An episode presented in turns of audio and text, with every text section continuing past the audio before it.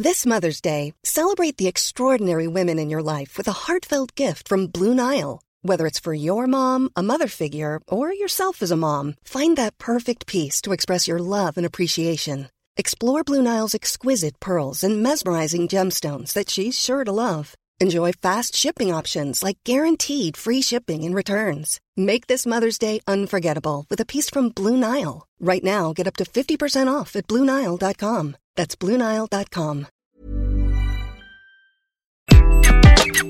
Bonjour, bienvenue sur Happy Work Express, le résumé de la semaine. Dans cet épisode, vous allez retrouver tous les chiffres donnés dans le chiffre du jour cette semaine. Selon une étude de Malakoff Humanis, 63% des salariés aspirent à un équilibre entre le présentiel et le télétravail. Mais qu'en est-il vraiment de leurs préférences et de leur bien-être? C'est ce que nous allons découvrir maintenant. Tout d'abord, intéressons-nous à ce désir de mode de travail hybride. L'étude de Malakoff Humanis souligne un point crucial. Une majorité significative des salariés, 63%, souhaitent bénéficier de la flexibilité offerte par un arrangement hybride. Ce modèle semble offrir le meilleur des deux mondes, la possibilité d'interagir avec les collègues en personne et la liberté de travailler à distance, réduisant ainsi le stress lié au trajet et permettant une meilleure conciliation entre vie pro et vie perso. Pour rappel, en Ile-de-France par exemple, 27% des salariés ont un trajet quotidien de plus de 1 heure et demie. Par ailleurs, un sondage d'OpinionWay en 2023 révèle une nuance intéressante. 59% des salariés déclarent apprécier le travail en présentiel. Cette donnée souligne l'importance des interactions sociales et de la collaboration en face à face qui jouent un rôle clé dans la satisfaction et l'engagement au travail. Cela met en lumière le fait que, malgré l'attrait pour la flexibilité, le besoin de contact humain reste prédominant. Je le dis souvent, il ne faut pas opposer télétravail à présentiel. Le 100% présentiel est aussi contre-productif que le 100% télétravail. Enfin, une étude de l'université Paris-Dauphine PSL, publiée en 2023, elle aussi, vient appuyer l'idée que le mode de travail hybride pourrait être le plus bénéfique pour le bien-être des salariés. Elle révèle que ceux et celles qui travaillent dans un modèle hybride rapportent un niveau de bien-être supérieur à ceux en télétravail à temps plein. Cette conclusion suggère que l'équilibre entre le travail à distance et le présentiel pourrait être la clé pour maximiser à la fois la productivité et le bien-être au travail. Alors que nous naviguons à travers ces changements dans le monde du travail, il devient évident que la flexibilité et l'équilibre sont des éléments clés recherchés par les salariés. Les études dont je vous ai parlé aujourd'hui mettent en évidence une tendance claire vers le mode de travail hybride considéré comme optimal pour à la fois répondre aux besoins d'interaction sociale et offrir la flexibilité nécessaire à une meilleure qualité de vie. Il est temps pour les entreprises d'écouter ces besoins et de s'adapter pour créer des environnements de travail qui favorisent le bien-être et la productivité.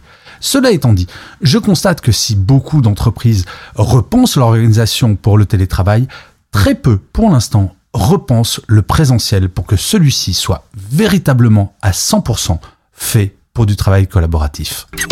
Une étude réalisée par Mailbird en 2023 a révélé que 41% des salariés ne lisent pas tous leurs emails.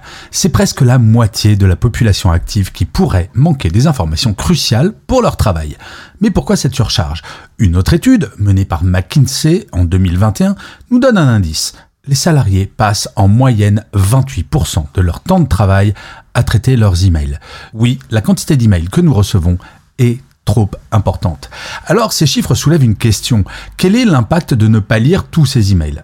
Tout d'abord, il y a le risque de manquer des informations importantes, ce qui peut entraver la prise de décision. Ensuite, le temps passé à trier et à supprimer les emails non lus peut sérieusement impacter la productivité.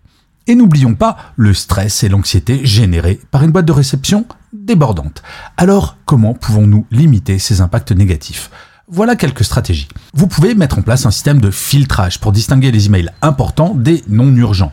Cela peut vous aider à prioriser ce qui nécessite votre attention immédiate. Se désabonner des listes de diffusion non pertinentes également. Cela réduira le volume d'emails reçus et facilitera la gestion de votre boîte de réception. Toutes les newsletters auxquelles vous êtes abonné sont-elles vraiment essentielles? Vous pouvez utiliser des règles automatiques pour supprimer ou archiver les emails de certains expéditeurs. Cela peut vous faire gagner un temps précieux quotidien. Ensuite, vous pouvez définir des moments précis dans la journée pour consulter vos emails. Cela vous aidera à rester concentré sur vos tâches sans être constamment interrompu par de nouveaux messages. En adoptant ces bonnes pratiques, vous pouvez significativement réduire le nombre d'emails non lus et améliorer votre efficacité au travail. Cela ne se fera pas du jour au lendemain, mais en prenant de petites mesures chaque jour, vous verrez une grande différence dans votre gestion du temps et votre bien-être au travail. Bien entendu, vous-même, vous pouvez avoir un impact sur le nombre d'emails que les autres reçoivent. Arrêtez de mettre 10 personnes en copie. Ne faites pas d'emails de plus de 10 lignes. Posez-vous la question de savoir s'il est plus efficace d'aller voir votre voisin de bureau plutôt que de lui envoyer un email. Oui, vous pouvez agir. Et enfin, il est essentiel de souligner l'importance de la communication dans l'efficacité de la gestion des emails.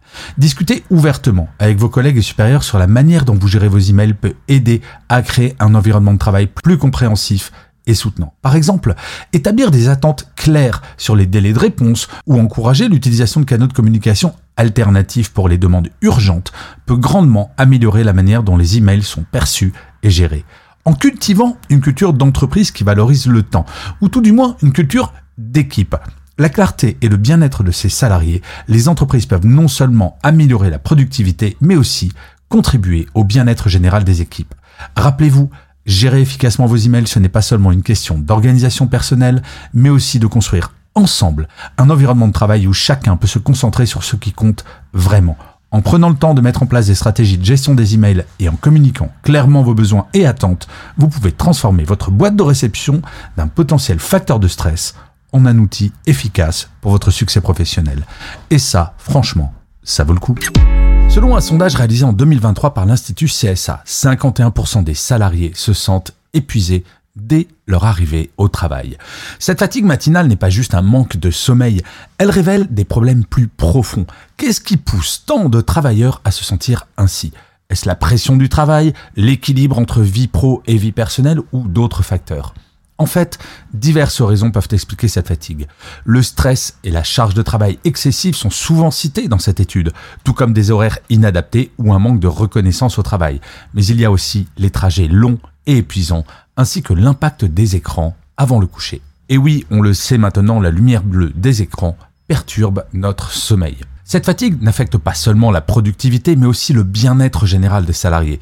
Elle peut mener à une baisse de motivation, à des erreurs au travail et à un désengagement, sans oublier les risques pour la santé physique et mentale à long terme. Alors, comment combattre cette fatigue? Des solutions existent comme ajuster les horaires de travail, encourager des pauses régulières et promouvoir des activités de bien-être. Bien entendu, pour les personnes qui sont concernées par les trajets longs, le télétravail est une très bonne solution. Enfin, l'importance d'une bonne hygiène de sommeil ne doit pas être sous-estimée, tout comme celle des techniques de relaxation.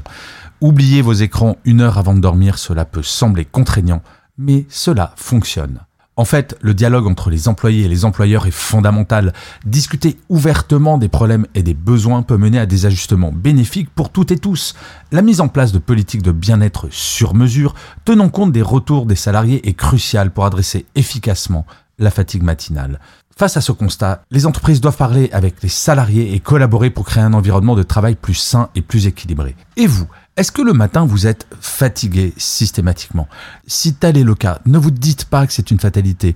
Oui, il est possible d'agir déjà en dormant un petit peu plus. Oui, c'est une solution qui peut sembler triviale, mais cela fonctionne. Attendre le week-end pour se reposer peut être très dangereux pour votre santé mentale. Oui, être fatigué tous les matins est l'un des premiers signaux faibles du burn-out. Donc, il faut s'en occuper. Selon une étude réalisée par Yonos en 2023, 74% des salariés français se disent globalement satisfaits de leur situation professionnelle. C'est un chiffre impressionnant qui mérite d'être célébré car il reflète un niveau élevé de contentement au travail parmi la majorité des employés en France. Mais qu'est-ce qui se cache derrière ce pourcentage? Est-ce le résultat de meilleures conditions de travail, d'une plus grande flexibilité ou d'une meilleure correspondance entre les compétences des employés et de leur poste? En parallèle, il faut faire attention car une enquête menée par Empreinte Humaine en 2022 révèle une facette plus sombre de la réalité professionnelle en France. 40% des salariés se sentent menacés par le burn-out. Cette statistique est alarmante et montre que, malgré le haut niveau de satisfaction professionnelle, une part significative des travailleurs ressentent une pression intense susceptible de mener à l'épuisement professionnel. Alors, Comment pouvons-nous réconcilier ces deux réalités apparemment contradictoires? D'une part, nous avons une majorité de travailleurs satisfaits et de l'autre, un risque non négligeable de burn-out. Cela nous amène à réfléchir sur la qualité de la satisfaction au travail. Est-ce que la satisfaction des 74% est robuste et durable ou est-elle menacée par les mêmes forces qui poussent 40% vers le burn-out? Il est essentiel d'explorer les conditions de travail, les attentes des employeurs et le soutien apporté aux salariés pour maintenir cet équilibre délicat. Les entreprises doivent investir dans des programmes de bien-être, encourager les pauses et le temps de repos, et surtout promouvoir une culture où le bien-être mental est une priorité. En fait, ces chiffres contradictoires nous invitent à une réflexion profonde sur le monde du travail. Ils nous rappellent l'importance de chercher un équilibre entre productivité d'un côté et bien-être et de reconnaître les signes de burn-out avant qu'il ne soit trop tard. En fait, c'est quelque chose que je dis très souvent. Ce n'est pas parce qu'on adore son travail et que tout va bien dans son travail que le burn-out ne menace pas.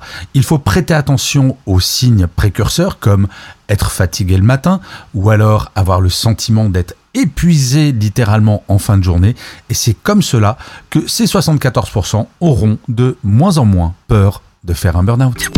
Selon le baromètre Segos 2023, 64% des managers sont régulièrement stressés par leur travail. L'Express en 2023 nous informe que 66,6% des managers estiment être plus stressés que leurs collègues et cette pression n'est pas toujours externe. 51,9% d'entre eux admettent s'imposer eux-mêmes cette pression. Pire encore, 60,7% subissent des effets pathologiques du stress, ce qui peut avoir des répercussions graves non seulement sur leur santé mentale, mais aussi leur santé physique. Les causes de ce stress sont multiples. Une charge de travail souvent insoutenable, la pression constante pour atteindre des résultats, le manque de ressources ou de temps pour accomplir les tâches nécessaires, les défis de la gestion d'équipe, le poids des responsabilités et un sentiment d'isolement face à ces enjeux. Oui, l'isolement du manager est une réalité, malheureusement, trop souvent dans les entreprises. Chacun de ces facteurs contribue à un environnement de travail où le stress ne se contente pas de frapper à la porte, il l'enfonce. Les conséquences sont loin d'être négligeables. Baisse de la performance, problèmes de santé variés, risque accru de burn-out et un turnover élevé. Il est crucial de reconnaître que ces problèmes ne touchent pas uniquement les managers eux-mêmes, mais ont un effet domino sur toute l'organisation, sapant le moral, la productivité et, ultimement, la rentabilité de l'entreprise. Face à ce tableau qui n'est pas très positif, je dois bien l'avouer, il est impératif d'agir. Premièrement, il est essentiel d'offrir aux managers les outils et les formations nécessaires pour gérer le stress et les responsabilités inhérentes à leur rôle. Non, le stress n'est pas une fatalité. Des techniques de gestion du temps, de délégation efficace et de communication peuvent être des atouts précieux. De plus, promouvoir un équilibre travail-vie perso sain est fondamentale. Cela peut être facilité par des politiques flexibles de télétravail, des horaires aménagés et la valorisation des pauses et du temps libre. En outre, renforcer le soutien social au sein de l'entreprise peut atténuer le sentiment d'isolement que ressentent de nombreux managers. Cela peut prendre la forme de groupes de soutien, de mentorat ou simplement d'une culture d'entreprise qui encourage l'ouverture et le partage des défis professionnels. Comme je le dis souvent, créer des communautés managériales où les managers s'aident entre eux cela peut être très utile. Enfin, il est crucial de cultiver un environnement où le bien-être mental est pris au sérieux. Cela inclut la sensibilisation à la santé mentale, l'accès à des services de soutien psychologique et une politique de porte ouverte où les managers peuvent exprimer leurs inquiétudes et chercher de l'aide sans craindre de stigmatisation. En prenant ces mesures, nous pouvons non seulement soutenir nos managers dans la gestion de leur stress, mais également contribuer à la création d'un environnement de travail plus sain et plus productif pour toutes et tous. Alors oui, dans cet épisode, le portrait qu'il fait des managers est très sombre, mais pour avoir été manager pendant plus de 20 ans, je peux vous le garantir, être manager, c'est un très beau métier. Merci d'avoir écouté cet épisode. N'hésitez surtout pas à vous abonner. Vous serez tenu au courant du chiffre du jour de demain. Mom deserves the best, and there's no better place to shop for Mother's Day than Whole Foods Market. They're your destination for unbeatable savings, from premium gifts to show-stopping flowers and irresistible desserts. Start by saving 33% with Prime on all body care and candles. Then get a 15-stem bunch of tulips for just $9.99 each with Prime. Round out Mom's menu with festive rosé, irresistible berry chantilly cake, and more special treats. Come celebrate Mother's Day at Whole Foods Market.